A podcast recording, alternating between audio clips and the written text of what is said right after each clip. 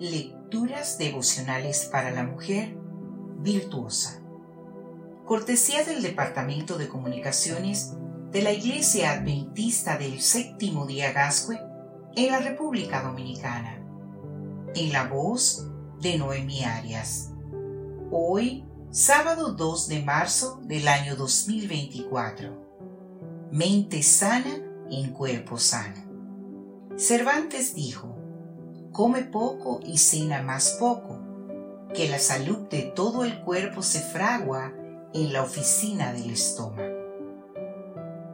Cuando algo le iba mal, se sentía desanimada o tenía un altercado con una amiga, María buscaba un lugar solitario para ingerir cantidades desproporcionadas de alimentos procesados y repletos de calorías.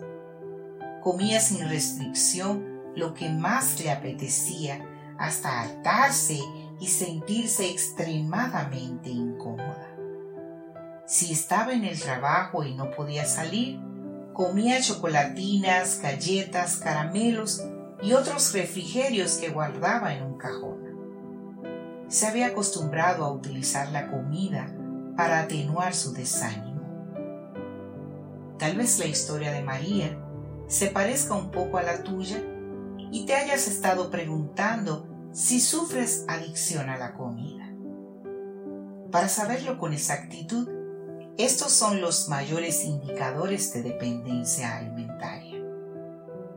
No puedes dejar de pensar en comer o de preocuparte por qué comerás más tarde. Consumes cantidades excesivas de tus alimentos preferidos. Comes aunque no tengas hambre. Después de comer en exceso, experimentas vergüenza y culpabilidad. En ocasiones, comes a escondidas y mientes sobre lo que has comido.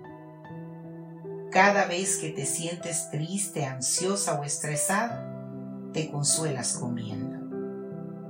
Por más que te has propuesto acabar con esa conducta, terminas recayendo. Si crees que sí, que tienes un pequeño problema de adicción a la comida, es hora de buscar ayuda. ¿Por qué? Porque la enfermedad y la obesidad están a la vuelta de la esquina y porque la vida espiritual sufre cuando hay una, adicción. Se pierden las ganas de orar, se alberga una autoimagen negativa, se encierra una porque no quiere estar con gente. Empieza por lo más básico. Recordar el plan original de Dios para la nutrición humana, lo cual podemos ver en el libro de Génesis en el capítulo 1, versículo 29. Alimentos sencillos de la huerta y los árboles y en su estado natural consumidos en cantidades moderadas. ¿Sabes qué? Es prácticamente imposible que los alimentos en su estado natural tal como se recogen, creen adicción. También es básico tener siempre en cuenta que nuestro cuerpo es templo del Espíritu Santo. Después de grabar en tu mente lo básico, ve a lo esencial. Busca a Dios, pídele ayuda.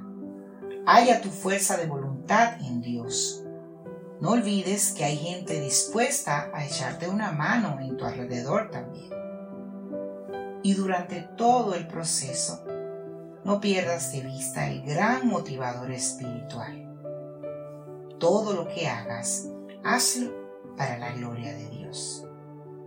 En el libro de Corintios, su primera carta, en el capítulo 10, versículo 31, leemos, Lo mismo si comen que si beben, que si hacen cualquier otra cosa, háganlo todo para la gloria de Dios.